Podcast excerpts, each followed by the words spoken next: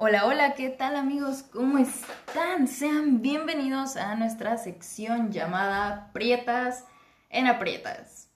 Cabe aclarar que este título es por mera diversión y realmente no buscamos ofender a nadie de nuestro querido público.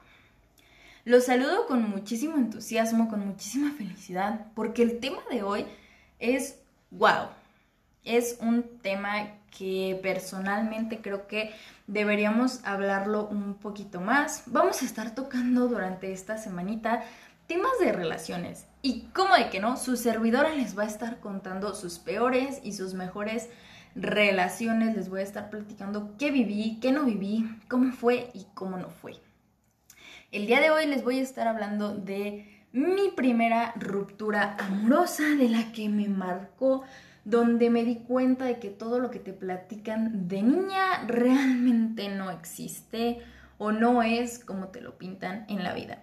Pero antes de empezar con este maravilloso tema en donde vamos a tocar muchísimos puntos interesantes, les quiero recordar que en la descripción les voy a estar dejando mis redes sociales para que pasen por ahí, lo vean, me sigan y también que me puedan dejar ahí tanto en mi canal de YouTube como en mis demás redes sociales. Si alguno de ustedes quisiera que hablara de algún tema en específico, ya sea a través de podcast o ya sea a través de pues algún video, de alguna historia, alguna cosilla, me lo pueda dejar por ahí. Y yo con muchísimo gusto lo voy a estar haciendo. También en los demás podcasts donde van a estar participando más gente, los voy a estar dejando por ahí sus redes sociales para que también lo puedan platicar con él o con ella para ponernos de acuerdo y hablar de temas que a ustedes les empiecen a interesar. Y sin nada más que decirles, te invito a que te traigas una botanita, un refresquito si estás haciendo algo, que disfrutes esta historia y después me platiques, me digas qué piensas y si has tenido una situación similar. Así que vamos a empezar. Primero vamos a situarnos por allá cuando yo tenía unos 15 añitos recién cumplidos. Justamente en mi fiesta de 15 años yo conocí a esta persona. Y no era de esos chicos que tú ves y dices, madre mía, pero qué guapo, qué porte, qué belleza, qué hombre. No, nada de eso. Era un chico que estaba flaco, estaba de piel más o menos color canela, tenía unos ojos muy grandes y realmente no era alguien que tú a primera vista dijeras, wow, o sea, que, te deja con la boca abierta, no lo era. Y no quiero ofender a nadie de que, solo te fijas en el físico, no. Pero me refiero a que visualmente no era alguien tan atractivo que pudiera tener a cientos de miles de mujeres por ahí, ¿no? Pero debo aclarar que el chico tenía una linda sonrisa. Aparte de eso, no es nada más porque fuera una fiesta, el chico siempre vestía bien, siempre olía delicioso. Aparte de eso, tenía un carisma espectacular y sabía bailar hermoso. Entonces, cuando uno va entrando a esta época, digo, a mí me sucedió, a lo mejor a ti no, pero cuando uno va entrando a esta época de la pubertad, pues te empiezan a interesar estos temas de que el noviazgo, de que no sé qué. Digo, ahorita eh, todas las personas empiezan desde los 12, 13 años. Yo en ese momento empecé a mis 15 años que me empezaran a interesar ya tener una relación con un niño, porque en mi preparatoria realmente era todo lo que hablaban las niñas. De que si el novio, de que le gustó a alguien mayor, de que le gustó a alguien menor, que es algo con no sé quién, que es algo con no sé qué tanto. Entonces yo realmente estaba ahí, yo decía, madre mía, Willy, yo también quiero eso en mi vida. Entonces yo empiezo ahí en mi fiesta, muy feliz, muy contenta, estaba bailando, estaba haciendo, deshaciendo, que no sé qué, que no sé qué tanto. Y el chico empezó a bailar conmigo, nos la pasamos toda la noche bailando, etcétera, etcétera. Resulta ser que ya cuando se iba a acabar la fiesta, el chico me dice, oye, pásame tu WhatsApp y yo encantada, yo obviamente de, sí, sí, sí, tenlo, te lo paso, háblame por favor. A la mañana siguiente el chico decide hablarme, decide platicarme, de, empezamos en este ámbito del WhatsApp Y pues obviamente eh, el chico me aventó su maravillosa labia de me la pasé fantástico contigo, me gustó mucho salir, que no sé qué, que no sé qué tanto, eres una chica súper bonita. Y yo pues toda soñada, porque era de los chicos que te bajaba la luna y las estrellas y lo único que te bajaba era el calzón. Y ni eso, amigas, porque te lo tenías que bajar tú. Entonces, el chico obviamente empieza a, em, empieza a empezar, ¿eh? frases célebres de Yunuet. Empieza a tirarme esta labia, empieza a empezar a manipularme, porque sí, amigos, era un chico manipulador, era un chico que le gustaba tener a las personas ahí a sus pies, tenerlos de sus torpes, por no decir otra palabra, y pues ahí voy yo, ¿verdad? Porque pues yo no en así es, ¿no?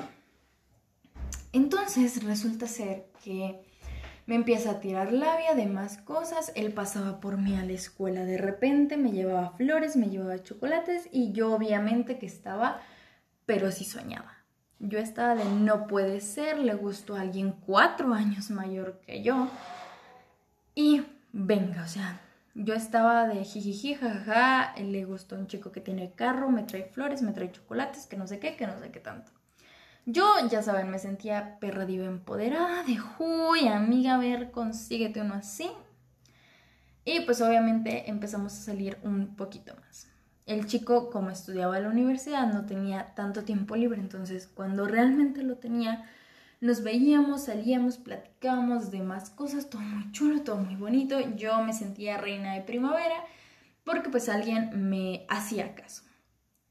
Entonces empieza ya este ámbito, estas cosas de la vida. Y él me empieza como al mes de estarme tirando el rollo, de estarme diciendo y deshaciendo. Me viene con la maravillosa noticia de es que sí me interesas para una relación, pero siento que todavía no te conozco lo suficiente para saber si realmente quiero estar contigo. Entonces, yo en mi mente dije, me falta hacer algo para que este chico caiga a mis pies, porque a mí me gustaba demasiado, o sea, realmente yo estaba interesada en esa persona y yo la quería tener. Yo quería que él se fijara, que él me quisiera como yo lo quería y cometí el grave error de hacer o intentar ser la persona ideal para él.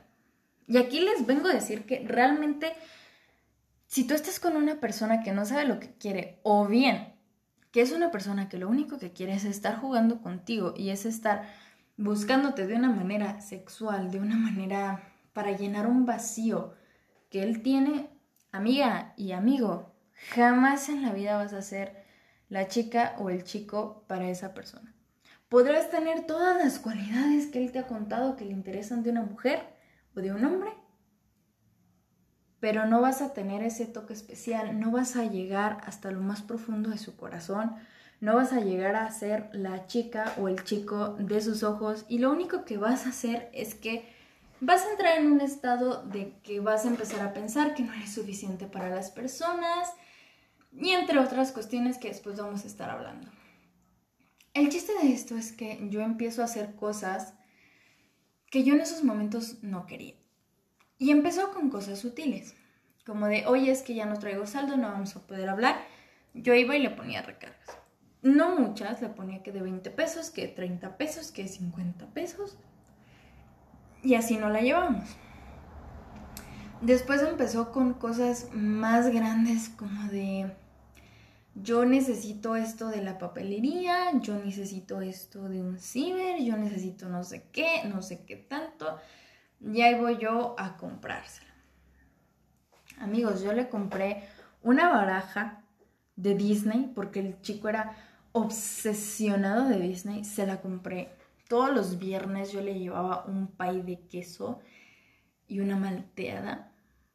También le escribía cartas y yo hacía lo que ese chico quisiera. ¿Por qué? Porque yo pensaba y él me hacía ver que mientras más cosas yo hiciera que él quería, más él me quería, entre muchas comillas. ¿A qué me refiero con esto? Me refiero a que cuando yo no le podía poner una recarga, no me hablaba que por dos días. hasta que se le pasaba el berrinche al niño. Y cuando le ponía la recarga, era de esos niños que todo el día me mandaban mensajes bonitos, que me decía, oye, pues estoy un poquito ocupado en la universidad, pero quiero pasar a decirte hola, ¿cómo estás? Que no sé qué. Entonces, esa fue su manera de empezar a manipularme. Y yo con tal de mantenerlo ahí en mi vida, con tal de tenerlo, con tal de que fuéramos algo, yo lo seguía haciendo. Pasó otro mes. Y vamos a ponerle que fue más o menos en noviembre, la verdad no recuerdo muy bien las fechas, pero en noviembre él me viene con esta situación que yo creo que a algunas mujeres nos ha pasado, ojalá no le sucediera a ninguna mujer, pero hay hombres que les gusta hacer esto, que se aprovechan de, de muchas cuestiones de las jovencitas o incluso a las que ya no son tan jovencitas, pero que tienen todavía esa pureza, ese corazón tan bonito, y les empiezan a pedir las clásicas notes. Obviamente yo era una niña, no sabía qué era eso, y no es que yo les esté diciendo que yo creía en los príncipes azules y que iba a llegar y no sé qué, me iba a cargar en un caballo, iba a ser amor a primera vista ni nada de eso. Yo nunca creí en eso. Pero yo tenía la idea de que realmente las personas no se aprovechaban de ti cuando te veían linda, cuando te veían tierna, cuando te veían noble. Yo pensaba que si tú eras bueno con la gente, la gente iba a ser buena contigo. Pensaba que nadie era tan cruel para nada más ilusionarte y después mandarte a la fregada porque ya no le interesabas. Yo no creía nada de eso, yo creía que existía bondad, aunque sea un poco, en la gente. Y pues venga, realmente no, no es así. Entonces el chico me empieza a decir esto y a mí obviamente me entra este problema mental, me, me empiezo a cuestionar si realmente quiero yo estar con esa persona, porque yo tenía la idea de que pues tu pareja no te tiene por qué pedir que hagas algo, ¿sabe? Aparte de eso yo decía, bueno, el chico tiene 19 años, obviamente yo ya había pensado que él ya había tenido relaciones sexuales, pero yo estaba ahí virgen pura y buena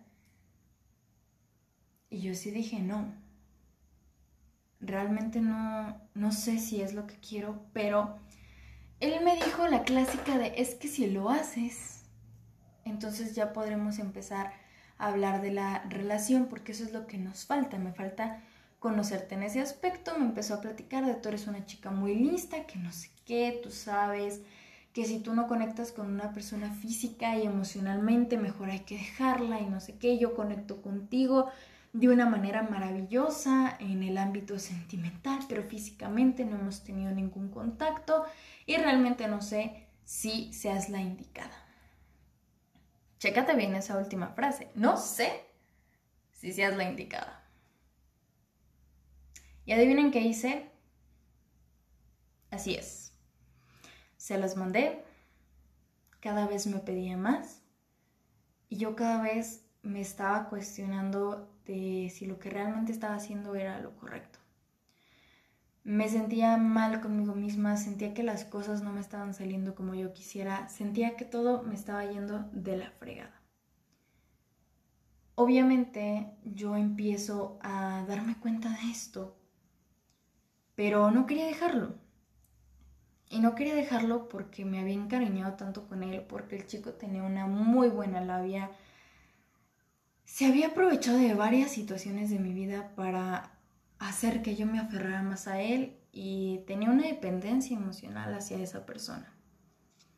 Yo no contaba con tantos amigos en la escuela, entonces el hecho de tener a alguien que me escuchara, aunque no lo hiciera, o que pudiera salir con alguien, aunque él estuviera en el celular todo el tiempo, pues de cierta manera me hacía feliz porque yo en ese momento tenía muchos problemas emocionales conmigo misma, me sentía frustrada porque realmente llegó un momento en el que yo me perdí en la vida, pero ese vamos a hablar de otro tema en otro podcast. El chiste de esto es que Yo creé una dependencia emocional hacia él y él se aprovechaba de esto, porque utilizaba temas que yo le había contado que me lastimaban para todavía lastimarme más, pero también darme cuenta de alguna manera que lo necesitaba.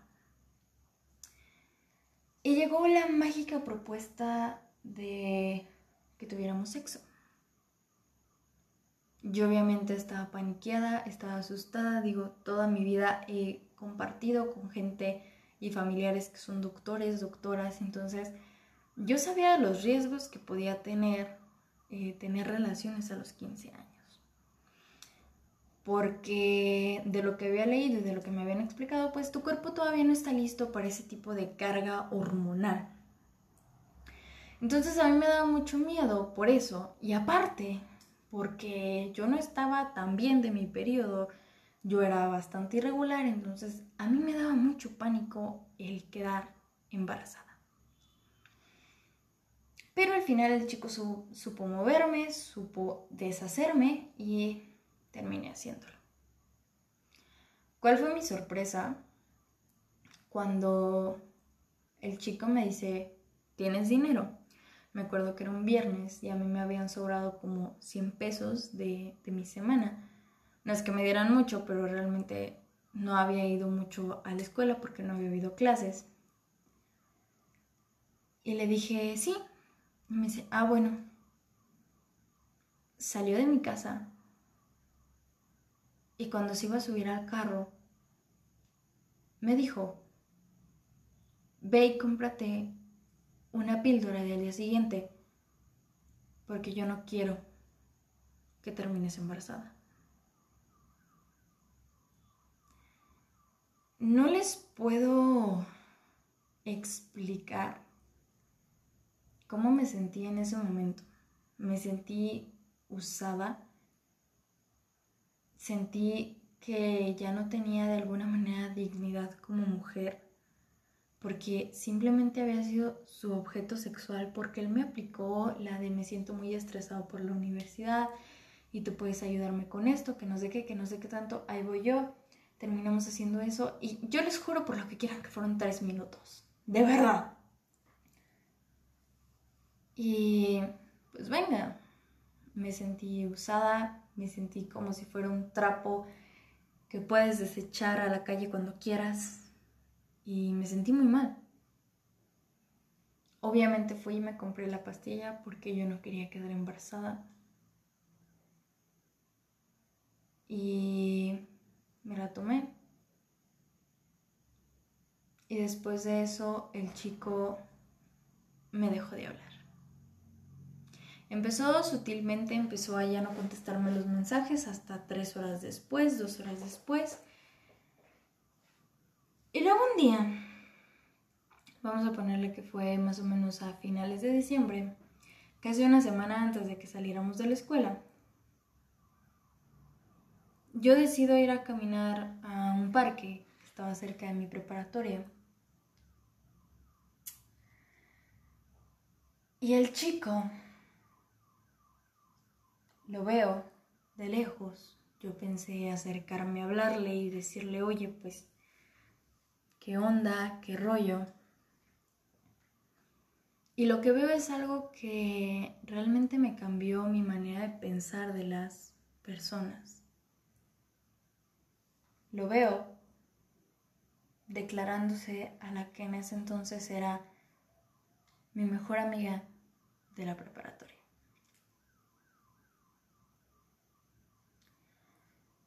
Después de que veo esa escena, obviamente yo no quise volver a saber de él.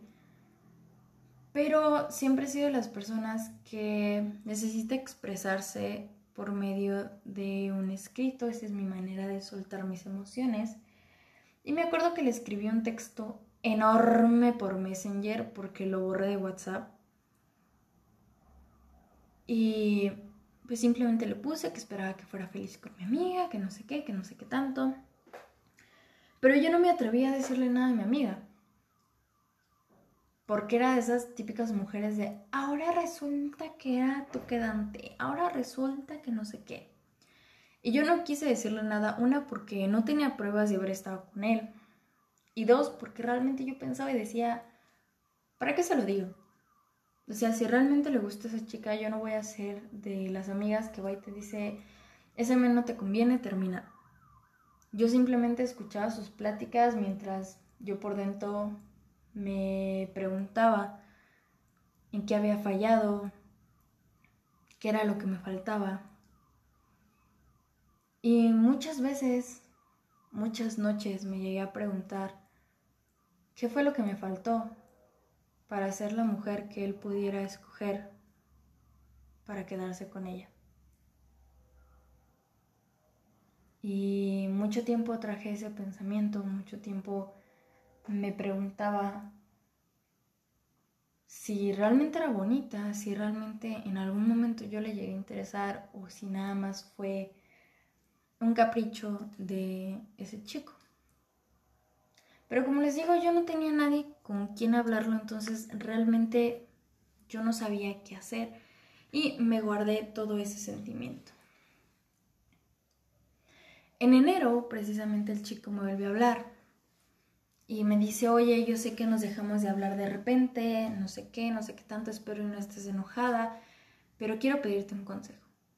Y para bien o para mal, aquí su servidora, soy una persona que realmente, por más sujeta que haya sido conmigo, si tú y yo tuvimos una relación bonita de amistad, de noviazgo o de quedante, soy alguien que va a seguir estando ahí para ti, para platicarte, para darte un consejo, para ayudarte, porque el cariño persiste.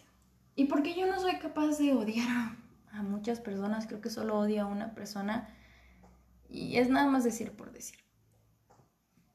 Me habla, me dice que nos veamos porque tiene un problema de más cosas, nos vemos y, oh sorpresa, me lleva flores, chocolates, me vuelve a tirar la misma labia y yo seguía con esa dependencia emocional hacia él. Porque lo seguía stalkeando en Facebook, porque lo seguía buscando por WhatsApp, porque seguía haciendo muchas cosas para saber cómo estaba y porque él sabía que aparte de, de lo que ya les conté de él, porque yo sigo ahí para las personas, yo tenía esa dependencia emocional hacia él. Y realmente creo que es un poco más complicado superar algo que nunca fue. Entonces él no dejaba que pasáramos tanto tiempo separados, sino que más bien era de esos chicos que te dejaban de hablar dos, tres semanas y a la otra, ¡boom!, llegaban y hola mi amor, ¿cómo estás? No sé qué, no sé qué tanto. Volvió a caer en lo mismo, volvió a caer en sus jugarretas, en sus trucos, y duramos así otro mes en donde me bajaba la luna y las estrellas. Y al otro mes, no. Al otro mes él se conseguía novia, duraba dos meses con la novia, terminaba y otra vez me volvió a buscar. Y por desgracia, o por buena suerte, no sé. Ya en este punto de la historia no sé si decirles que fue porque hacía muy buen jale o por qué. Pero me seguía buscando nada más precisamente para coger. Llega más o menos el mes de agosto del siguiente año. Y es aquí cuando yo decido y digo, bueno, ¿qué se supone que estás haciendo de tu vida? ¿Por qué le estás rogando a una persona que realmente te ha demostrado que no te quiere, que realmente has visto que no le interesas? ¿Para qué fregados le estás rogando a ese chico si mereces más que eso. Y salió mi lado orgulloso de mi ser, de mi cuerpo, y yo dije, ¿sabes qué? Tienes razón. Me acuerdo que le escribí un último texto y le dije que por favor ya no me buscara, que por favor ya me dejara en paz de más cosas y que si lo que quería era hablar conmigo, pues que lo podíamos hacer por mensaje o bien vernos en algún café o en algún lugar en donde no pudiéramos hacer nada. El chico no me contestó, obviamente me dejó en visto. Y para el mes de octubre me manda mensaje y me dice que quiere hablar conmigo, pero que le está haciendo tarea y que necesita que vaya a su casa. Y lo que les voy a contar a continuación, no sé cómo lo vayan a tomar, pero para mí fue mi manera de decirle, se acabó tu pendeja. Porque yo me acuerdo que le dije, ¿sabes qué? Yo nada más traigo nueve pesos para mi pasaje de regreso. Y para ir a tu casa ocupo dos combis. Dos combis para irme a tu casa, dos combis para regresarme a mi casa. Le dije, yo no he desayunado nada, así que si quieres que vaya a tu casa, me pagas las cuatro combis y me das algo para el almuerzo. Obviamente él se enojó y me dijo que no, me dijo hasta yo creo que de lo que me iba a morir.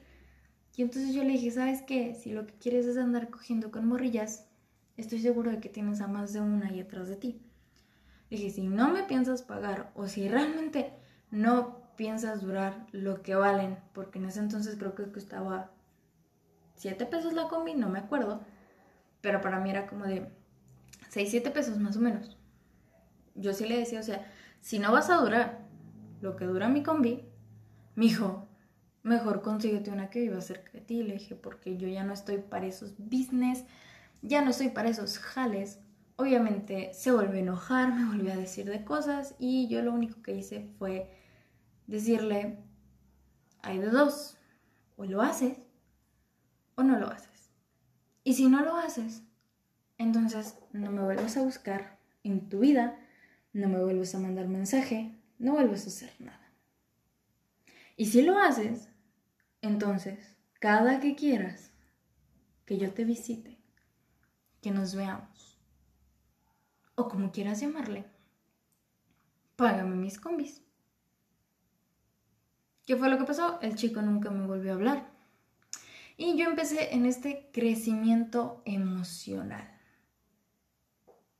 Que de este tema hablaremos en el siguiente podcast.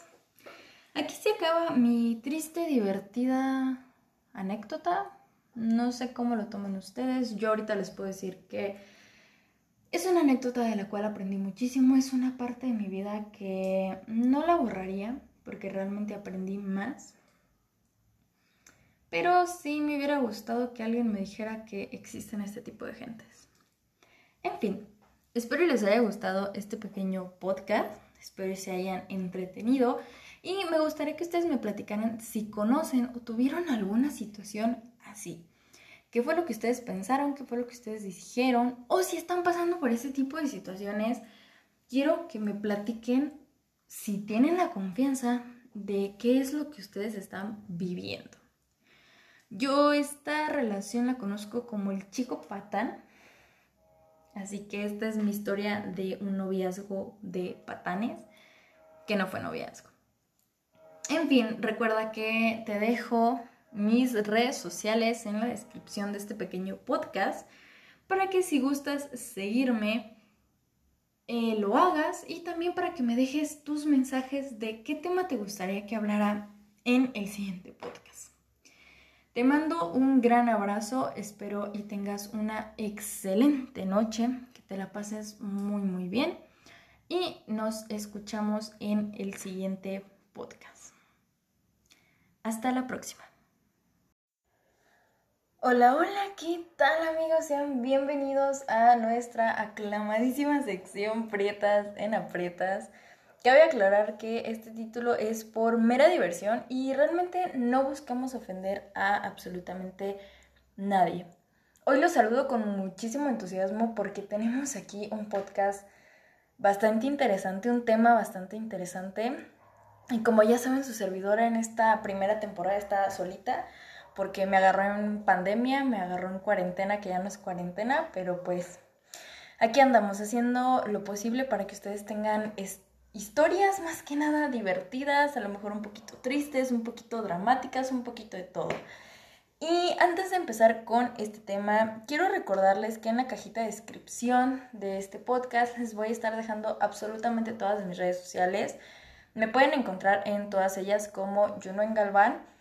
Y también para que pues vayan, me sigan, por ahí me platiquen. Eh, si a alguno de ustedes les gustaría escuchar un tema en particular de algún podcast, de alguna cosilla por ahí, me lo pueden hacer saber.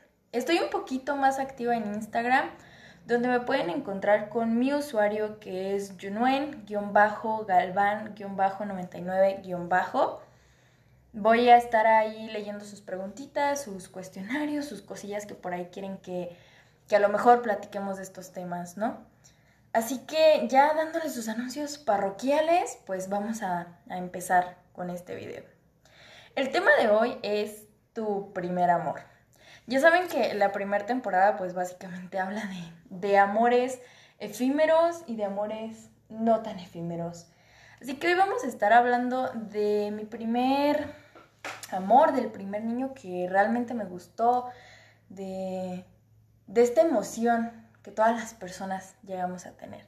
Así que vamos a empezar con este y nos vamos a remontar más o menos cuando yo tenía unos... Vamos a ponerle nueve añitos, porque realmente fue en esas épocas en las que empecé con este rollo, no tal cual, pero algo similar. Resulta ser que yo conozco a este chico en una fiesta familiar. Lo conozco no de la manera más hermosa, más preciosa de la vida, pero eh, fue algo muy gracioso. Es un niño que se me quedó marcado por completo. Y pues vamos a decir que, que me tiró encima mi comida favorita. Entonces, pues obviamente como cualquier niño yo me enojé, porque era mi comida y era como de, me la acabas de tirar. Entonces, obviamente, pues yo estaba enojada con él, yo no le quería hablar, pero como siempre los padres son como de, ve y háblale, escucha sus disculpas, etcétera, etcétera. Y pues ahí voy yo, ¿no? O sea, y digo, ¿sabes qué? Pues lo voy a perdonar, nada más porque me dieron dos platos de mi comida favorita, nada más por eso te perdono. Y resulta ser que, que nos empezamos a llevar. O sea, ese día obviamente era una fiesta infantil, entonces la mayoría de los niños estábamos jugando, yo estaba incluida en ellos y estábamos jugando a las escondidas. Ahí fue la primera vez que, que yo lo conocí, que yo interactué con él y hasta ahí se quedó la historia. Tiempo después era muy recurrente que yo fuera a estas fiestas familiares, que a, mis papás y a mí nos invitaran. Entonces, en cada fiesta que yo iba, yo por ahí lo veía y jugábamos bastante. Nuestra amistad comenzó básicamente por el amor hacia las películas de terror, hacia las historias de terror, hacia todo este ámbito pues paranormal, ¿no? Porque para el que no lo sepa, soy muy fanática de historias de terror, de historias de miedo, me encanta leer hechos históricos que tengan algo que ver con, con demonios, con brujas, con todo este tipo de cosas. Entonces yo en ese entonces, por esas fechas, era muy fan de leer leyendas de Zacatecas, leyendas de Michoacán, leyendas de México, leyendas hasta de debajo de una piedra que había de un río, yo me la leía. Entonces, pues yo obviamente era del único tema que, que realmente podía hablar con las personas porque mmm, no que no tuviera más tema de conversación, pero era el que me sentía más cómoda. Entonces, Obviamente yo con él empiezo a platicar de estos temas porque él también era muy fanático de ello y nos empezamos a hacer de una amistad muy bonita. Y así fueron pasando los, los meses, los años, hasta que yo cumplí mis más o menos 12, 13 años. Realmente ya en este entonces yo ya me cuestionaba porque mis amigas de la primaria, mis, compañeras y también mis compañeras de la secundaria empezaban a hablar de, de cuando te gustaba un chico. Y yo realmente nunca había pasado por este tipo de situaciones, o sea, a mí nunca me había gustado un niño, se me hacían guapos, se me hacían lindos, pero nunca para decir, ay, es que me gusta, o sea, yo en ese entonces no sabía lo que era que te gustara una persona. Entonces yo me empiezo a cuestionar todo esto, me empiezo a decir, pues a lo mejor en algún momento me, me va a llegar, ¿no? Que me guste un niño.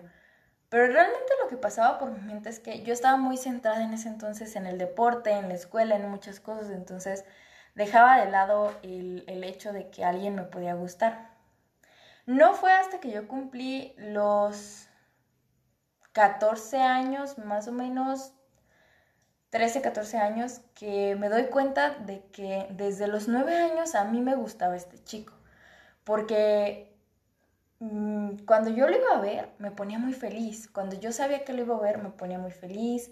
Siempre quería estar cerca de él. Me sentía muy segura con él. Yo sonreía intuitivamente cuando me hablaban de él, etcétera, etcétera. Y aparte de eso, como somos de la edad, pues realmente yo crecí con él, yo lo vi crecer, vi todas sus facetas y nos llevábamos tan bonito, o sea, digo, hasta la fecha nos llevamos muy bonito, pero yo en ese momento no sabía que él me gustaba, o sea, yo empezaba a sentir como estas emociones, por ejemplo, cuando jugábamos a las escondidas, que de repente nos escondíamos en el mismo sitio, yo me sentía muy nerviosa, pero pues yo pensaba, es que nos van a encontrar. Y obviamente pues yo no pensaba en, ay, es que me gusta, es que esto, ay, es que el otro, porque realmente yo nunca había tocado ese tema y yo realmente no estaba interesada en que me gustara un chico. No fue hasta que mi mejor amiga, que ha sido mi mejor amiga desde muy niña, pues fue que me dijo, ¿sabes qué? Es que te gusta este chico. Y yo en un principio fue como de, nah, no es cierto. Pero de repente empiezo a escuchar todas estas anécdotas de mis amigas en donde te cuentan y en donde te dicen, no, es que sientes esa emoción, sientes esas maripositas en el estómago, cuando lo vas a ver sonríes, cuando él te habla sonríes, estás pensando todo el día y no le encuentras ningún defecto a ese niño. Y realmente era lo que a mí me pasaba. Entonces yo, yo me empecé a cuestionar y me empecé a decir, ¿será verdad que él me guste? ¿Será verdad que, que siento algo por él? Y yo me lo cuestionaba bastante, yo decía, no, no puede ser, es un gran amigo para mí, yo lo vi crecer, él me ve como una hermana, yo lo veo como un hermano, esto no puede ser de plano, no, no puede suceder, ¿no? Y resulta ser, vamos a, centrarnos ahora en mis 15 años, yo de alguna manera había aceptado que, que me gustaba, que lo quería. No les voy a decir cuándo lo acepté porque ni yo lo sé, o sea, realmente fue como de, pues, ¿sabes qué? Lo quiero y punto, no hay nada más que hacer. Entonces, resulta ser que a mis 15 años, yo obviamente tengo mi fiesta después de esto y yo sé que a lo mejor ustedes no se lo preguntan, pero yo seguía enamorada de este chico que vamos a decir que se llamaba Alfredo. Yo seguía enamorada de Alfredo cuando conocí al chico del podcast pasado. Y a pesar de todo, se podría decir que Alfredo fue mi primer amor, fue la primera persona de la cual yo estuve enamorada, yo conocí lo que era el amor y todo este tipo de situaciones. Entonces, cuando acaban mis 15 años, en diciembre, en ese entonces ya había WhatsApp, y él me manda una cadenita que básicamente dice como de confiésame una cosa, shalala, shalala, y yo se le envío a él y le digo, ¿sabes qué? Pues si tú me confiesas algo, yo te confieso algo. Entonces era para hacerte tres confesiones. Me dice sus primeras dos y la tercera me dice, la neta es que me has gustado desde que tengo 10 años. Y fue como de, no me jodas. O sea, en serio yo me quedé, esto debe ser una jodida broma. Yo le respondo las otras dos, o sea, le doy las dos confesiones y yo le digo, pues es que tú también me gustabas, pero no te puedo decir en, en qué edad me empezaste a gustar, ¿no?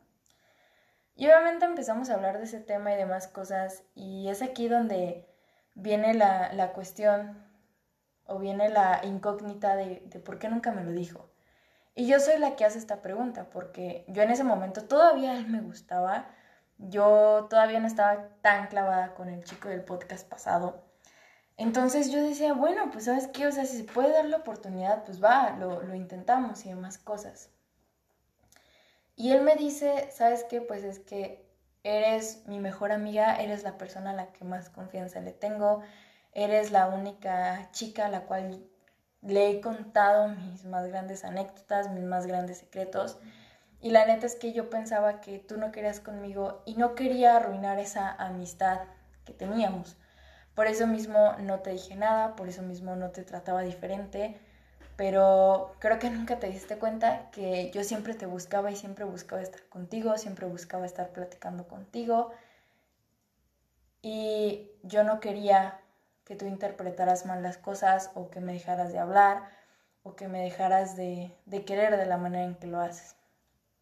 Para mí fue un golpe muy duro porque obviamente yo dije, no puede ser, inserta el meme de no puede ser.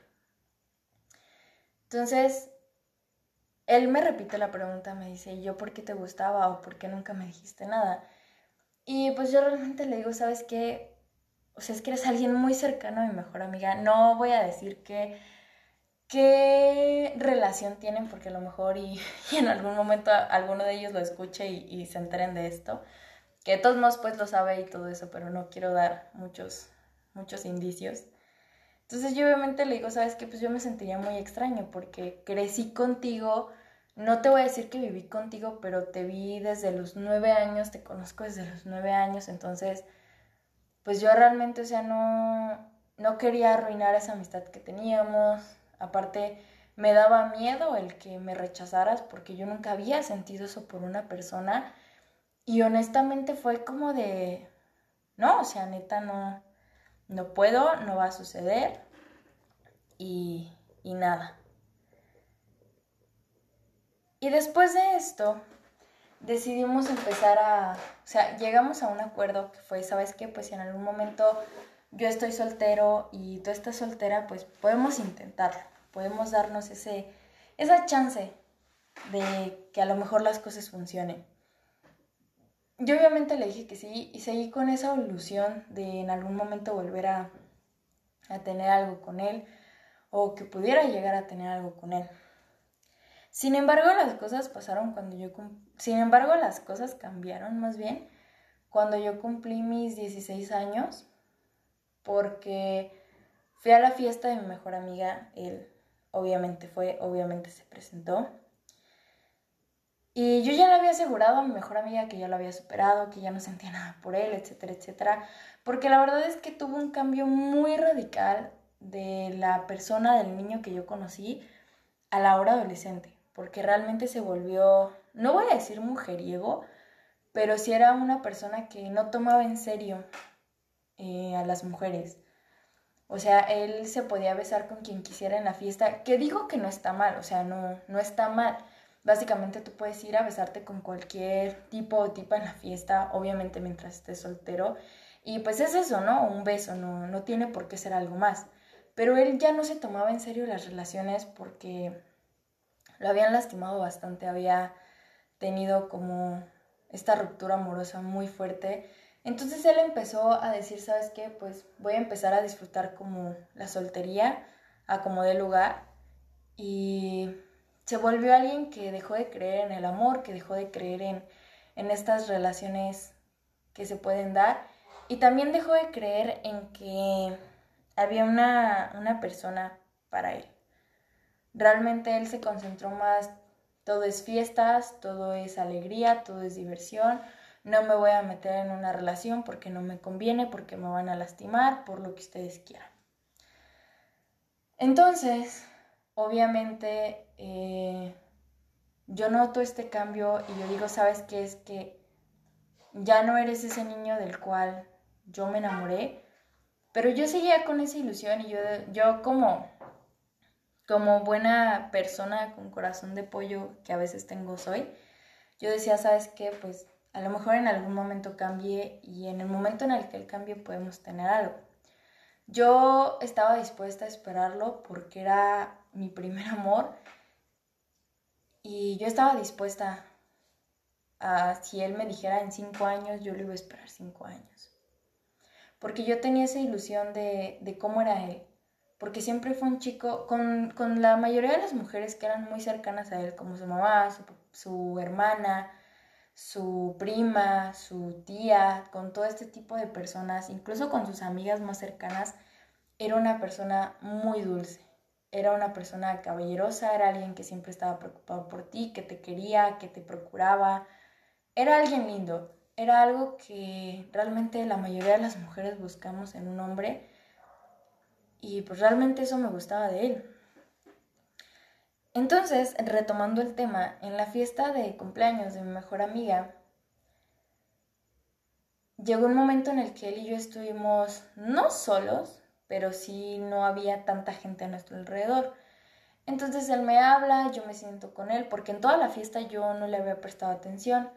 Empezamos a platicar, empezamos a, contarnos chismes, que él me platicara de su vida, de cómo le estaba yendo en su escuela, etcétera, etcétera. Y de un momento dado a otro, él me besa. Y obviamente en un principio fue de, no puede ser. Mi crush de hace no sé cuántos años me está besando, ¿qué está pasando? No sé qué, no sé qué tanto. Entonces yo estaba muy emocionada. Yo realmente dije, ¿sabes qué? O sea, esto significa. Que él me esté besando significa. Obviamente le correspondí el beso, obviamente que me ilusioné, obviamente que regresó ese amor que yo pensé que ya no existía. Y entonces caigo en cuenta de que realmente nunca lo había superado, de que realmente jamás en la vida me había dado tiempo de, dejarlo ir, de, de dejar ir ese pequeño amor que yo sentía. Termina el beso, termina la fiesta y todo el trayecto de camino a la casa donde yo me iba a quedar, él me va besando y tenemos esta conexión mágica que, que la mayoría de las personas sentimos con tu primer amor. Tu clic, dirían en el Hotel Transilvania. Cuando termina la fiesta, que ya llegamos a la casa, que ya completamente él y yo ya no nos íbamos a ver, mi mejor amiga me dice, oye, ¿y qué sentiste? ¿Qué pasó? No sé qué, no sé qué tanto. Y pues yo obviamente le digo, pues fue solo un beso. Y lo dije porque yo sabía que, que él eso era lo que iba a responder. Entonces obviamente le dije a mi amiga, pues no pasó nada más, o sea, fue un beso. Pero obviamente como buena amiga me empezó a preguntar, pero tú qué sentiste, a lo mejor te besó porque quiere algo contigo, no sé qué, no sé qué tanto. Yo obviamente le empecé a platicar todas mis teorías de, pues a lo mejor ya quiere una relación seria, yo qué sé, no sé, tal vez sí, no. Y de repente dentro de dos días me habla y me dice, me, pregunta lo clásico, ¿cómo estás? Que no sé qué, que no sé qué tanto.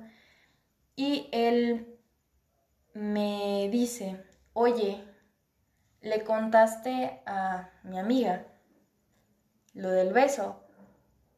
Y obviamente le dije, pues ella lo vio, o sea, yo no tenía nada que contarle, ella llegó a preguntarme. Y me dice, sí, es que me está mandando mensajes y me está preguntando que qué onda contigo, que no sé qué. Y en eso me pone, pero tú y yo sabemos que solo fue un beso de peda y nada que ver. Y me pone obviamente el ja, ja, ja. Y pues para mí fue un golpe duro porque fue un... Ok, soy una más de, de las morras con las que te besas en las pedas.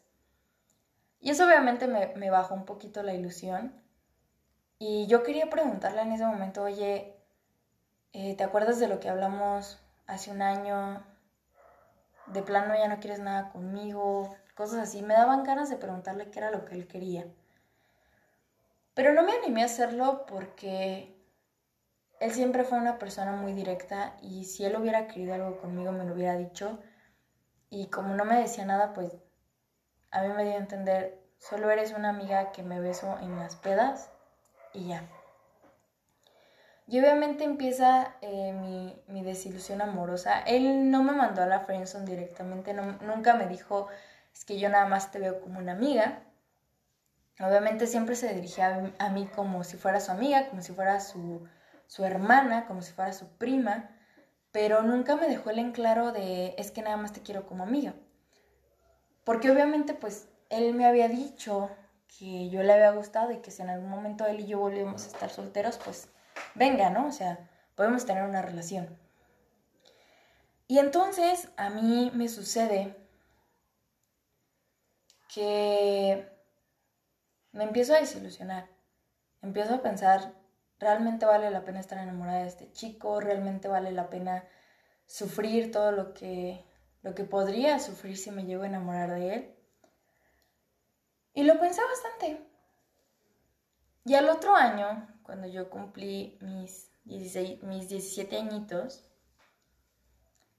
este chico volvemos a ir a una fiesta, de más cosas, y vuelve a pasar lo mismo. Él me vuelve a besar.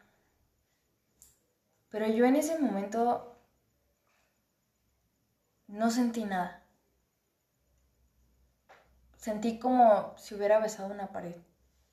Ya no sentía absolutamente nada por él. Me daba igual si me besaba hoy o me besaba mañana, me daba igual si era su jale de peda.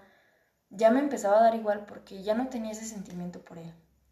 Y ya no lo tenía porque llegó un momento a mis 16 años, justamente me acuerdo que fue en diciembre, que yo pensé y dije, ¿sabes qué? Has estado haciendo una jodedera de tu vida porque pasó lo de el chico del podcast pasado, pasaron otras cuestiones que eso las dejaremos para otro podcast. Y entonces obviamente yo me planteo y digo, ¿sabes qué? O sea, el año siguiente mejora, corta todas tus relaciones por más que te duela porque son cosas que tienes que hacer.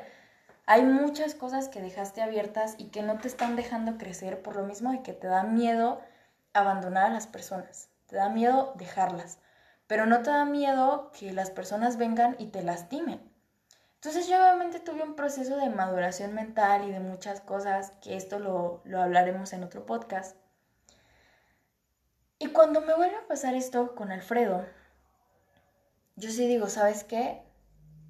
Ya no siento nada por ti y no me interesa si me besas ahorita o si me besas en seis meses, ya no siento nada.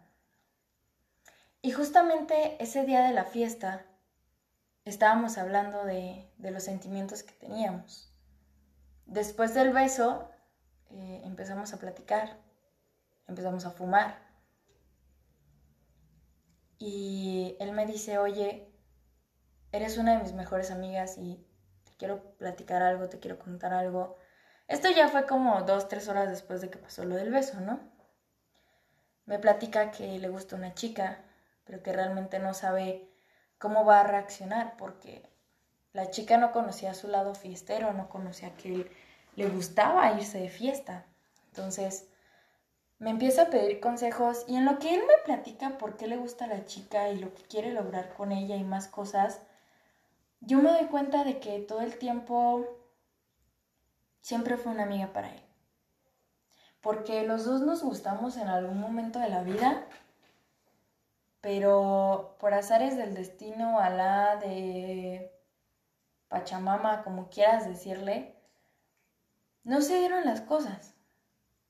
Y yo creo que ese fue el momento en el que me di cuenta de que todos los cuentos de Disney que yo me sabía, todas las historias de amor que me contaban, incluso de la colonia, de cómo de, repente llegaba un español y, hacía lo posible por estar con la chica, o todas esas historias japonesas, todas esas historias chinas de, de ese amor tan duradero, de que, de ese amor verdadero, de ese amor que, que te mueve el piso, que te mueve el mundo que estás dispuesto incluso matar por alguien, no era como me lo pintaban.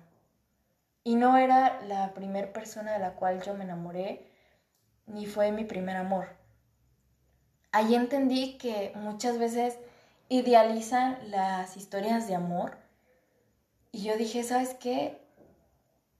Pudiste haber sido mi primer amor y te voy a guardar como eso, pero te voy a guardar como el niño de los 9 a los 12, 13 años del cual yo estuve enamorada.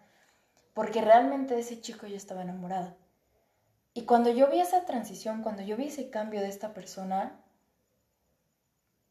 a mí ya no me gustaba me empezaban a enojar muchas actitudes de él, me empezaban a enojar muchas cuestiones que él decía y yo realmente me cuestionaba y me preguntaba, ¿en serio esta persona te gusta tanto?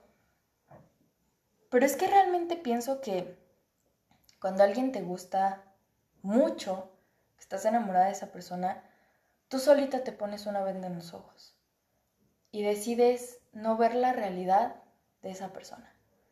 Decides no ver lo que esa persona está haciendo tanto con su vida como con la tuya y simplemente decides hacerte a ciega.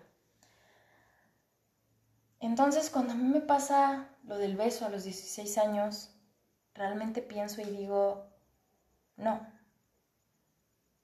no vas a cambiar y, las cosas no van a mejorar. Porque también tuve mucho el apoyo de mis amigas, y, de conocidas de él que me decían, es que él no es alguien para ti. Su, su, propia familia nos veía juntos, pero cuando él tenía 9, 12 años, porque éramos uña y mugre, nos complementábamos muy bien. pero él tomó un camino muy diferente al que yo había tomado. Entonces, se hizo una brecha demasiado grande entre él y yo, se hizo una brecha demasiado abismal para que pudiéramos llegar a tener una relación. Y en el momento en el que yo decido ya hablar con él de este tema, que fue casi para mis 18 años, él me confiesa que realmente nunca quiso intentar nada conmigo porque nunca volvió a tener sentimientos hacia mí. Que él tuvo sentimientos hacia mí de los 10 años hasta tantos años o de los 9 años hasta tantos años, pero ya fuera de ahí no, que en el momento en el que él creció, en el momento que los dos crecimos, que empezamos a tener nuevas experiencias en la secundaria, en la preparatoria, en la universidad, pues realmente ninguno de los dos éramos lo que ya queríamos en nuestra vida o lo que en esos momentos queríamos en la vida. Él se convirtió en todo lo contrario a lo que yo quería de una persona y yo me convertí en esos momentos en todo lo que él de alguna manera odiaba, entre muchas comillas, de una persona. Entonces los dos nos decidimos guardar como ese amor que nunca pudo ser, pero que te deja marca, que de alguna manera te, te ayudó a comprender lo que era el amor, lo que tú buscabas en una persona. Y yo creo aquí un, un consejo, alguna cosa que yo les pueda contar es que en las películas, en Hollywood, en los libros, en todos lados, te idealizan el amor de una manera perfecta. Claro que hay muchas películas en las que te cuentan que van a tener problemas y que van a hacer y que van a deshacer, pero la mayoría de veces, en muchas películas que ustedes buscan, tu primer amor es la persona que va a regresar a tu vida y que vas a poder tener esa oportunidad con él y que vas a ser súper feliz y que no sé qué. Y yo creo que a veces así no es la vida. A veces te toca conocer a tu primer amor y jamás en la vida vas a tener algo con él. Porque es también un proceso de maduración, porque a lo mejor tu primer amor dentro de dos, tres años va a cambiar, porque la mayoría de las personas cambian. Cambian en esencia, cambian en sentimientos, cambian en mentalidad, cambian físicamente. Y tú no siempre vas a tener los mismos ideales de una persona o esa persona no siempre va a tener los mismos ideales en ella misma. Entonces, lo único que yo les quiero decir con, con esta anécdota un poquito corta es que no se emocionen tanto con el hecho de que tu primer amor va a regresar y lo vas a volver a tener y no sé qué y no sé qué tanto, porque si lo llegan a idealizar mucho y si no se llega a cumplir, les va a doler. Y les va a doler de una manera inimaginable. Mi consejo es que si a ustedes les gusta alguien, vayan y se lo digan.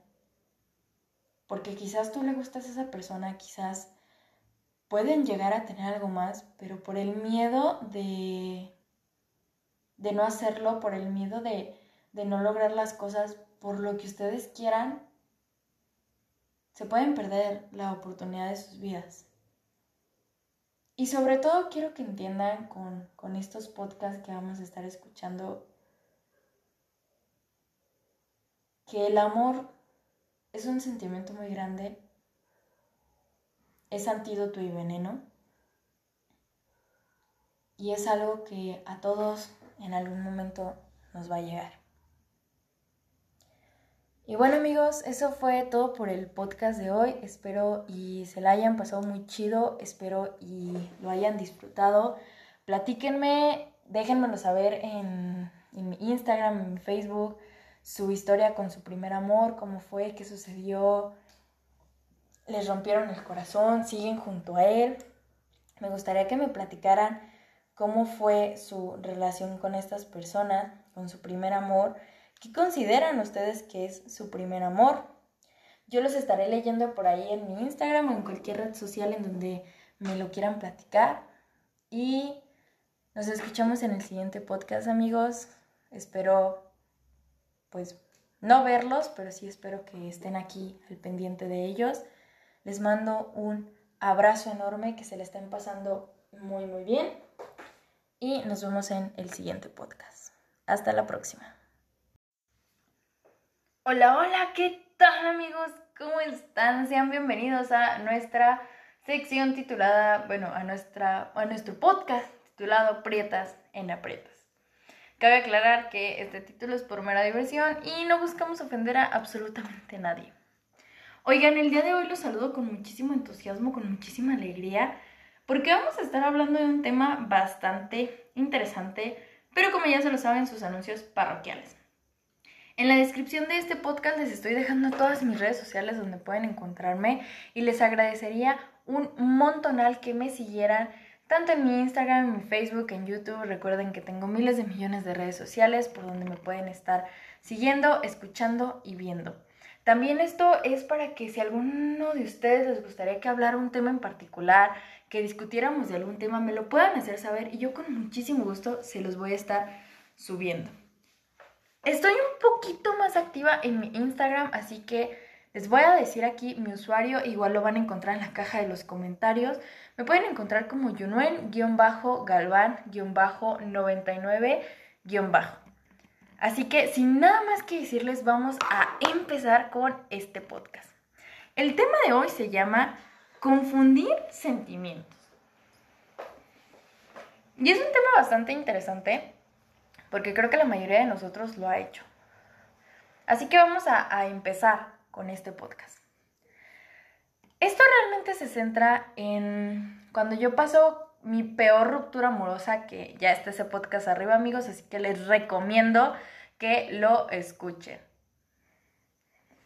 Realmente, eh, a mí me pasó mi ruptura amorosa cuando yo iba entrando a la preparatoria, estaba en un ambiente nuevo, amistades nuevas, vida nueva, entre muchas comillas lo de vida. Y pues realmente yo me sentía mal, me sentía muy agüitada, me sentía muy triste, porque obviamente yo pensaba y decía, me acaban de romper el corazón, esto no puede ser, que no sé qué, que no sé qué tanto, yo haciéndome ahí la víctima y chillando y llorando porque un chico me había roto el corazón. Y yo decía, malditos hombres, ojalá que se mueran. Hice muchísimas tonterías en, esa, en ese entonces, que lo van a escuchar más adelante, ¿no? Pero ¿qué fue lo que pasó? A mí me sucedió que, bueno, aclarando, yo siempre he sido de muchas amistades hombres. Me siento más tranquila, más segura con amistades hombres, aparte de, aparte de que me llevo muchísimo mejor. Entonces, pues para mí era muy normal eh, tener este tipo de amistades, ¿no? Y yo tenía una amistad en particular que vamos a poner que se llama Emiliano. Emiliano era un chico bastante lindo, bastante atento. Se convirtió en uno de mis mejores amigos de la preparatoria. Y era un chico muy atento conmigo. Estuvo para mí en mis momentos de depresión y de ansiedad. Porque yo obviamente pues decía, es que yo no le gusto, es que porque me hizo esto, es que porque me hizo lo otro. Él escuchó mi historia de amor y de desamor y pues obviamente él me apoyaba en todos los aspectos.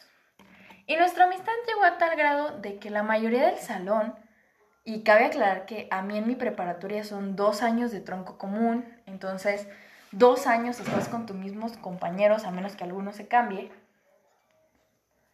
Y pues obviamente, ¿no? Eh, empezaron a, a ver estos rumores de tú estás saliendo con él, tú lo quieres, no sé qué, no sé qué tanto. Y yo estaba como de, no, o sea, ¿qué les pasa? Somos amigos. Y yo siempre he tenido ese problema, o sea, yo no sé por qué la gente no entiende que puede haber amistad entre hombre y mujer, pero ese no es el punto. El punto de esta historia es que pues yo realmente, eh, no les voy a mentir, a mí él me empezó a gustar en mi segundo semestre de preparatoria, porque pues yo realmente extrañaba que alguien me dijera palabras bonitas, extrañaba que alguien me quisiera como lo había hecho el chico anterior a mí de mi peor ruptura amorosa y empecé a cuestionarme que él realmente me gustaba. Y nuestra amistad llegó a un plano muy intenso que, o sea, literalmente yo casi todo el tiempo traía su celular, yo me sabía sus contraseñas, yo podía meterme a Facebook, a WhatsApp, a cualquier red social y él no tenía ningún problema.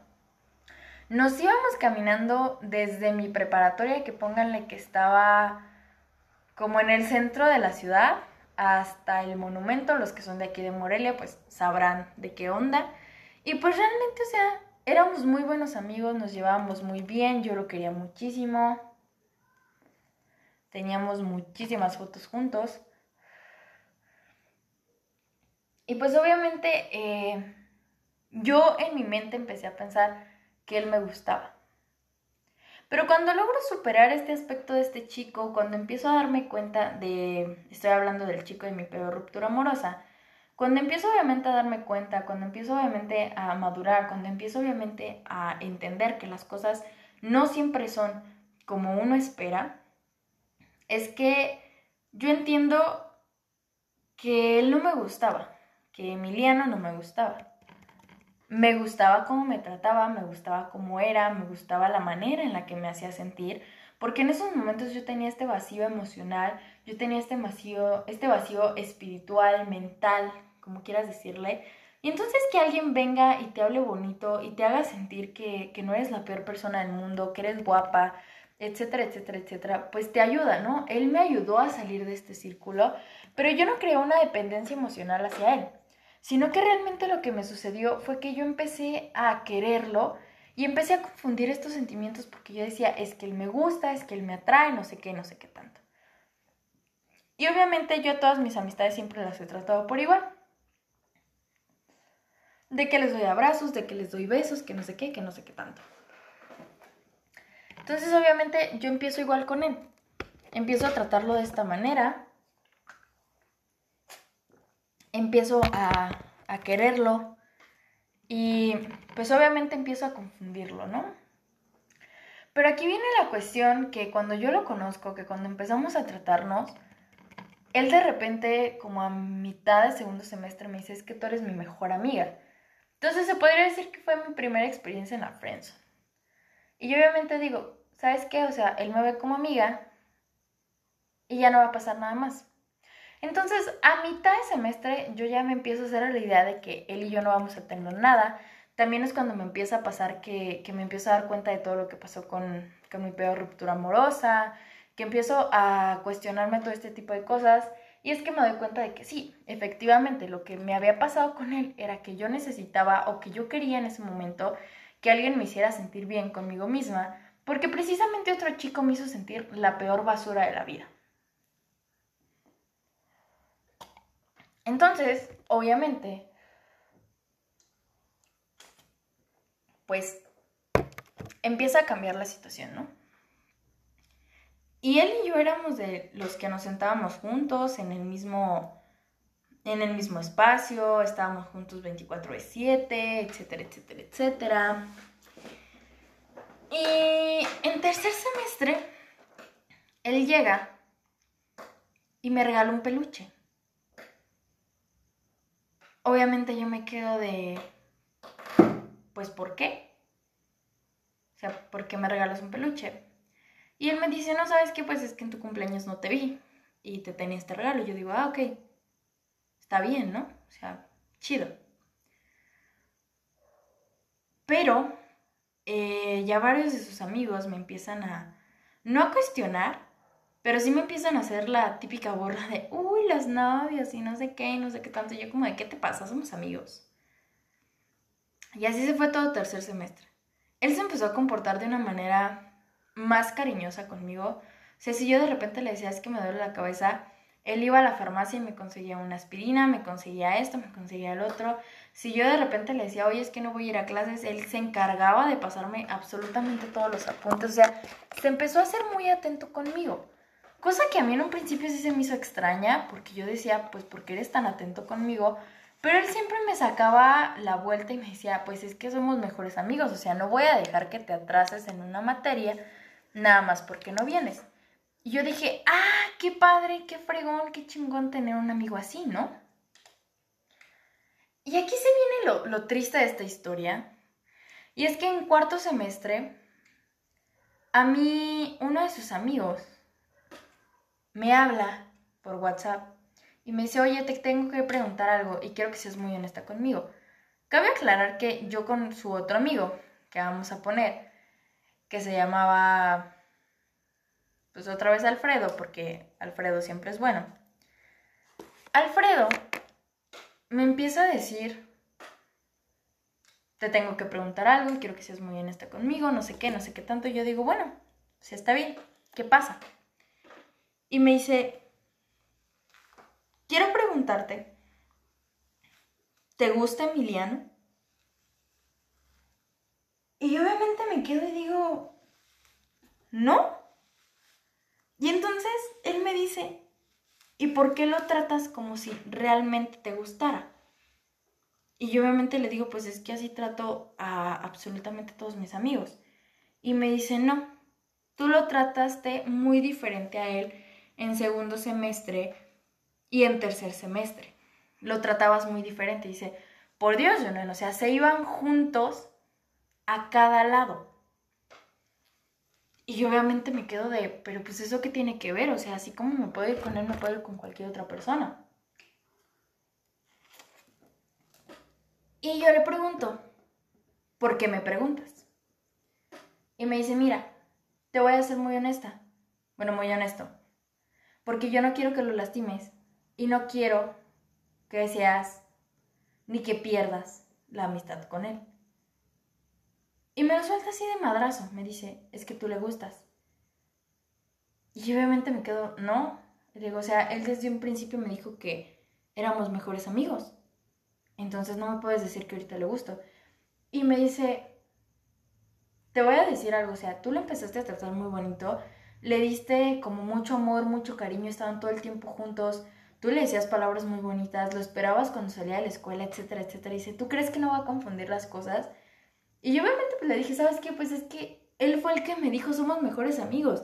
Y me lo dijo cuando yo lo trataba así. Después la relación no cambió porque él me dijo, yo no quiero que cambie nuestra relación, quiero que sigamos siendo los mejores amigos de la vida. Y realmente es que me siento muy feliz porque nunca había tenido una amiga así. Digo, entonces a mí no me vengas a echar la culpa de que él está enamorado de mí si él desde un principio me dejó en claro que éramos amigos. Y él me dice, ¿él te llegó a gustar? Y yo obviamente le digo, ¿sabes qué? O sea, le platico la historia, le digo que yo había estado confundiendo sentimientos, etcétera, etcétera. Y yo le dije muy claramente a Alfredo, yo le conté esta historia a Emiliano. Yo obviamente le platiqué, le dije, le conté todo lo que había estado pasando por mi vida. Entonces no me puedes venir a decir que yo soy la culpable de que le guste, porque si él desde un principio me dejó las cosas en claro, entonces no es mi culpa que él haya confundido sentimientos. Y pues me dice, güey, los hombres son pendejos. Me dice, obviamente, si viene una niña, te trata bonito, no sé qué, no sé qué tanto, pues obviamente te vas a encular y obviamente vas a decir, esta niña quiere algo conmigo. Y obviamente le pregunto, le digo, bueno, ¿y para qué me estás preguntando todo esto? No es como que él y yo vayamos a hacer algo, no es como que él y yo no sé, se me vaya a declarar o algún rollo. Y me dices que eso es lo que tú piensas. Y yo le pregunto él si me va a declarar. Y me dice, sí. Mañana, como tenemos horas libres, a mí me dijo que se te quería declarar. Y te pregunto esto porque no quiero que lo rechaces enfrente de todo el salón. Así que por favor, ve y dile que no quieres nada con él que realmente no lo buscas para algo más. Y yo obviamente me quedo, y es que en serio, yo, una, soy pésima para captar indirectas, y dos, yo no sé cómo rechazar a las personas, no sé cómo rechazar sus sentimientos. Entonces yo obviamente me estaba pensando y estaba pensando y estaba pensando en cómo decírselo sin lastimarlo. Al final me armé de valor como a las 9 de la noche y le digo a Emiliano, oye, ¿podemos hablar? Y me dice, sí, ¿qué pasa? ¿Qué tienes? Que no sé qué, que no sé qué tanto. Yo le digo, ¿sabes qué? El día de mañana no voy a ir a la escuela porque tengo un partido. Le inventé una excusa y demás cosas. Y me dice, ¿en serio? Yo le digo, sí. Me dice, pero vas a ir el viernes. Y yo le digo, la neta, no sé. No sé cuándo vaya a acabar el partido, no sé qué onda. O sea, yo le aventé un chorote. Y después de eso, él me dice, pero vas a ir la siguiente semana. Y yo le pregunto, ¿por qué? Y me dice, pues es que no te puedes estar perdiendo tantas clases. Le dije, tengo un permiso, no voy a perder clases. Ya le pedí a otro de sus amigos que me pasara los apuntes y si tú también me los puedes pasar, pues me los pasas, ¿no? Y él obviamente me dice, es que te tenía que platicar algo importante. Y yo ya llevaba mucho tiempo preguntándole sobre la chica que le gustaba, porque él me había platicado de esa mujer como no tienen una idea, o sea, yo no sabía que era yo. Pero obviamente él me decía, es que es una niña súper linda, no sé qué, no sé qué tanto. Y yo estaba muy emocionada por él, porque yo obviamente le decía, o sea, me siento muy feliz de verte enamorado de una niña, me siento muy feliz, ojalá y esa chica te haga súper feliz. Yo le daba consejos, le daba tips, le decía, ¿sabes qué? Pues a las niñas nos gusta que de repente nos regalen flores, o si sabes qué le gusta a ella, pues regálaselo. Yo le ayudé a armar todo para que se le declarara. Yo lo estaba animando a que se lo declarara, pero él siempre me decía, es que yo no sé si sienta lo mismo por mí. Y aquí yo sí tuve la culpa porque yo le dije, es que nunca lo vas a saber si nunca se lo preguntas. Me dice, pero es que yo no quiero llegar y que me le declare y que la niña me diga que no. Le digo, obviamente pues antes pregúntale, ¿no? O sea, empiézale a cuestionar si, si realmente le gustas o pregúntale qué tipo de personas le gustan a ella. Si cabes en su descripción, pues aviéntate, o sea, a lo mejor y si te guste. Y aparte de eso yo le dije, o sea, es que si la niña te trata bonito, si la niña te hace esto y esto y esto. Y aquí yo cometí el error porque le dije, si la niña te trata como yo te he tratado estos años de amistad, pues es porque si le gustas. Y entonces yo creo que ahí fue mi error, o sea, estoy segura de que ahí fue mi error porque pues a lo mejor pensó y dijo, entonces si te gusta y me lo estás diciendo indirectamente. Y yo le pregunto, pues obviamente para qué me quería y me dice, es que pues voy a hacer algo importante y quiero que estés ahí. Y pues yo obviamente me animo y le digo, oye, ¿te puedo preguntar algo? Y me dice, sí, ¿qué pasó? Y le puse, ¿te gusto? Y no me respondió al instante. Después de un tiempo me dice, ¿quién te lo dijo? Y yo le dije, no, pues nadie.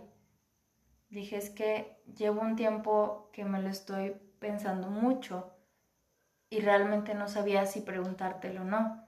Dije, porque yo soy la chica de la que hablabas, ¿no? Y me vuelve a preguntar, ¿quién te lo dijo? Yo le dije es que nadie me lo dijo. O sea, de tantas veces que me lo insinuaban las personas y yo le platiqué es que muchas veces a mí me llegaban y me preguntaban, oye, ¿te gusta Emiliano? No sé qué, no sé qué tanto. Y yo me empecé a cuestionar, pero realmente pues nunca me animé a preguntarte porque tú hablabas de otra niña, entonces yo no creí que yo cabía en esa descripción de la niña y me hice de la vista gorda. Pero realmente y le mentí y le dije que uno de sus amigos me había preguntado que qué buscaba yo en una persona. Y también me había cuestionado de lo que tú buscabas de esa chica. Entonces a mí me empezó a caer como el 20, me empezó como a tener esa espinita. Dije, nada más es porque te quería preguntar. Y ya es honesto conmigo y me dice, pues sí, sí me gusta. Digo, ah, ok. Digo, ¿y tú me quieres ver porque te me querías declarar? Y ella me dice, sí. Y yo obviamente pues intenté decírselo de la manera más honesta y, más... Mmm, como más sencilla, como menos dolorosa. Y obviamente le dije, que eres un chavo súper lindo, no sé qué, no sé qué tanto, pero yo no te puedo ver con esos ojos. Y le dije, sin embargo, pues te quiero mucho y si tú de verdad quieres una relación conmigo, pues lo podemos intentar. Digo, pero yo realmente pues te voy a seguir tratando como te he tratado todos estos años, como un amigo. Y pues la neta no creo poderte besar y no creo poder actuar como algo más porque pues en estos momentos no siento eso por ti. Le digo, pero ¿quién quita que a lo mejor en algún futuro, pues sí, ¿no? O sea, sienta eso por ti. Y entonces, pues él, con todo el derecho del mundo, me dice, ¿por qué no me lo dijiste antes? Yo le digo, pues es que tú nunca me habías insinuado que querías conmigo. Ya me dice, yo no, yo casi casi te decía en cada texto y cada vez que hablábamos de esa chica que eras tú. Yo le dije, tú sabes que soy una idiota para captar indirectas, entonces no me vengas a decir que, que ya me lo habías dicho. Le dije, porque si a mí no me dices las cosas claras, yo no entiendo. Entonces empezamos como este tipo de discusiones, empezamos como este tipo de cosas. Y al final pues me dice, ok, yo acepto que no vamos a tener nada. Y me dice, obviamente nuestra amistad va a cambiar porque a mí me vienes gustando desde finales de segundo semestre.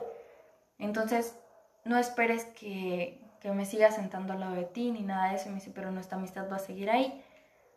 Y yo le digo, ok, está bien. Y él se empieza a distanciar de mí. Se empieza a sentar en, en otros lados, en otras cosas. Y obviamente, ¿no? Pues todo el salón se empieza a dar cuenta de esto y me empieza a preguntar y me empieza a decir. Y yo estaba como porfa, neta, o sea, dejen de preguntarme porque es un poquito incómodo para mí hablar de estos temas.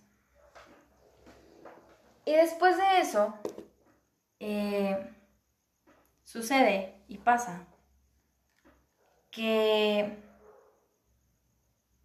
pues obviamente, yo me empiezo a sentir como sola, de alguna manera. Porque obviamente pienso y digo, o sea, perdí una amistad por esto. Y después de ese tipo de situaciones nosotros entramos a quinto semestre, obviamente ya escoges bachillerato, él y yo estamos en bachilleratos completamente diferentes. Y pasa que a mediados de quinto semestre una de mis mejores amigas hace una fiesta, yo voy, ahí estoy con él, estamos platicando por un buen rato. Y pues llega el caótico momento en el que él me besa. No les voy a decir que sentí feo o que sentí asco, pero me sentí muy incómoda porque yo pensé que él ya no tenía esos sentimientos hacia mí. Yo sí pensé y dije, no puede ser lo que está pasando.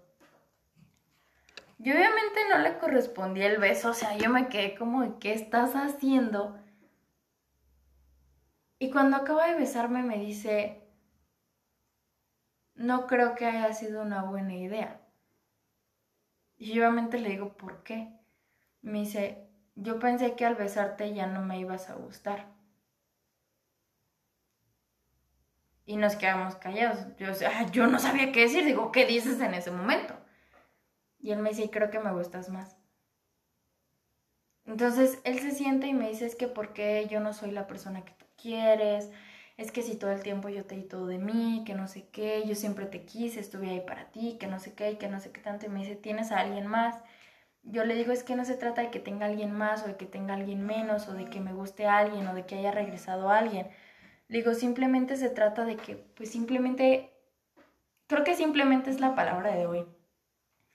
Yo nada más le digo, es que no te puedo ver como algo más, porque tú desde un principio dijiste, vamos a ser mejores amigos. Y nada más me dice, pero las cosas pueden cambiar. Y yo le digo, pero es que conmigo no. O sea, conmigo, si desde un principio me dice, somos amigos, somos que antes, somos lo que somos, yo te voy a ver como eso. Entonces no me puedes pedir porque yo no me gusta que ahorita sí y mañana no y pasado sí y que no sé qué le digo a mí con eso no va. Entonces, obviamente a mí me molestaba y obviamente yo decía, es que esto no puede ser así. Las cosas no pueden estar funcionando así. Entonces él se enoja y me dice, entonces yo tengo la culpa. Yo obviamente le digo que no, le digo simplemente se trata de que a lo mejor tú malinterpretaste mis situaciones. Y él se anima y me pregunta, ¿alguna vez te gusté? Porque me tratabas así y así, que no sé qué. Y me vuelvo muy honesta en estos momentos. Y le digo a Emilia, ¿no sabes qué? La verdad es que sí me, llegaste a gustar, o yo pensé que me llegaste a gustar en principios del segundo semestre. Incluso le digo, si tú te me hubieras declarado en esos momentos, yo te hubiera aceptado. Porque en esos momentos yo pensé que yo te quería, yo pensé que tú me gustabas. Pero la verdad es que lo que me gustaba era que alguien me viera bonita, era que alguien me, me entendiera, era que alguien estuviera ahí para mí, porque yo acababa de sufrir una ruptura amorosa. Entonces, obviamente que de repente llegue alguien y que te diga es que estás muy bonita, es que no sé qué, es que no sé qué tanto, pues güey, o sea, te mueve el mundo. Le digo, pero en el momento en el que tú me dijiste, tú y yo nada más vamos a ser mejores amigos, o te veo como una mejor amiga, para mí fue un ponle pausa a tus sentimientos. Y también me di cuenta de las cosas. Y Emiliano obviamente me pregunta por qué nunca me lo dijiste. Yo le digo, porque tú fuiste el que me dijiste antes de que yo te pudiera decir algo, que éramos mejores amigos. Entonces para mí era un, no hay nada más que hacerle aquí, no le muevas, él nada más te ve como una amiga, punto, ya no hay nada más que hacer. Y estuvimos discutiendo por mucho, mucho, mucho, mucho rato. Estuvimos hablando de muchas cosas, de muchas cuestiones, y yo lo único que le podía decir era de, lo siento. Lo siento por haberte hecho pensar que podíamos tener algo más. Lo siento por haberte hecho creer que podíamos eh, vivir de una manera bonita. Lo siento por hacerte creer que tú me gustabas. Digo, pero la verdad es que no. La verdad es que no pasaría eso conmigo. Entonces, a mí me pasa y me sucede que pues me enojo conmigo misma y también me enojo con él. Porque yo sí pensaba y decía, ¿por qué me echas la culpa a mí? Si la culpa es de los dos. Y honestamente le dije, ¿sabes qué? Pues creo que lo mejor es que ya no nos hablemos. Él me dice que no quiere perder la amistad y yo le digo, es que no vamos a perder la amistad. Pero no está bien que tú me sigas hablando o que en este tipo de fiestas tú vengas y me beses porque entonces ni tú me vas a superar y yo me voy a seguir sintiendo la mierda de persona. Y a él lo único que se le ocurre decirme es, Tú en aquel entonces me dijiste que podías tener algo conmigo, pero que me ibas a ver como un amigo. O sea, que podíamos tener una relación, pero lo iba a seguir tratando igual. Y me pregunta Emiliano, ¿todavía piensas en eso? Yo en esos momentos dije, ¿en serio vas a aceptar a alguien que no te quiere? con tal de tenerlo ahí para ti? Obviamente no se lo dije, no lo pensé, o sea, nada más lo pensé. Y mi respuesta fue un no. O sea, no estoy dispuesta a tener esa relación contigo porque tú y yo nos llevamos muy bien siendo amigos. Y la neta es que no quiero arruinar eso y no quiero perder tu amistad por una tontería de amor. Él se para y me dice, está bien. Entonces, no hay que hablarnos por un tiempo. Y me pregunta Emiliano, ¿por cuánto tiempo? Yo simplemente me atengo a decirle, eso es cuestión tuya. Tú eres el que me tienes que decir cuánto tiempo necesitas para superar este amor que tú dices sentir por mí. Duramos todo sexto semestre, otros seis meses sin hablarnos, sin vernos, sin nada. Yo lo evitaba en las fiestas, él me, evitaba en las fiestas. Cuando salía con sus amigos, pues siempre procuraba yo llevarme a una amiga. Y cuando entramos ya a la universidad, un día salimos y estuvimos hablando de estos temas como viejos amigos. Y pues a mí me, dolió bastante sus comentarios porque yo había pasado por lo mismo que él, entonces pues es un poquito fuerte darte cuenta de que tú eres eso para otra persona. Emiliano y yo estamos hablando y él me dice es que yo siempre te consideré y siempre te voy a considerar no mi más grande amor, pero sí uno de los principales. Obviamente le pregunto por qué. Y solamente me dice, pues es que contigo hice todo, hasta lo imposible por estar para ti y para que tú me quisieras. Y simplemente no se dieron las cosas. Entonces, yo nunca voy a superarte, siempre vas a ser ese amor que tuve y que voy a tener por mucho tiempo, que se quedó grabado en mi corazón. Entonces, no sé qué más puedo hacer.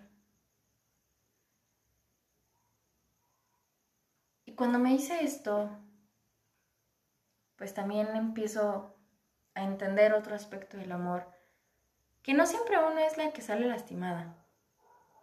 También hay personas a las que tú lastimas y que te va a doler por los siglos de los siglos haberlo hecho.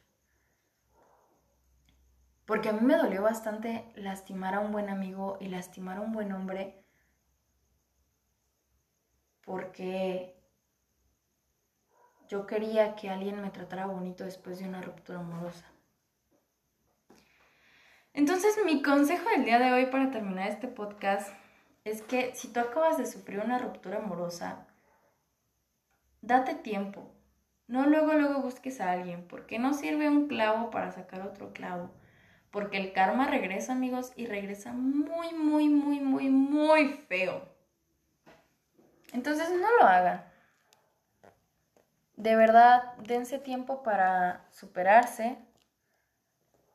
Dense tiempo para entender las cosas, aprender de los errores. Y no, no, no hagan lo mismo que yo. Porque se pueden arrepentir o les puede doler por el resto de su existencia. Y bueno amigos, eso es todo por el podcast de hoy. Espero y les haya parecido entretenido, espero y les haya gustado este tema. Si alguno de ustedes ha pasado por este tipo de situaciones, me encantaría que me contaran su anécdota, me encantaría que me platicaran qué es lo que estuvo pasando en su vida, qué es lo que estuvo sucediendo en su vida o qué pasó en esos momentos. Y realmente pues me encantaría que, me platicaran sus anécdotas o que me dijeran qué tipo de temas les gustaría que habláramos en los siguientes podcasts. Mi nombre es Juno Galván, me despido de ustedes y nos escuchamos en el siguiente podcast. Que se la pasen muy bien. Y eso sería todo por hoy. Adiós.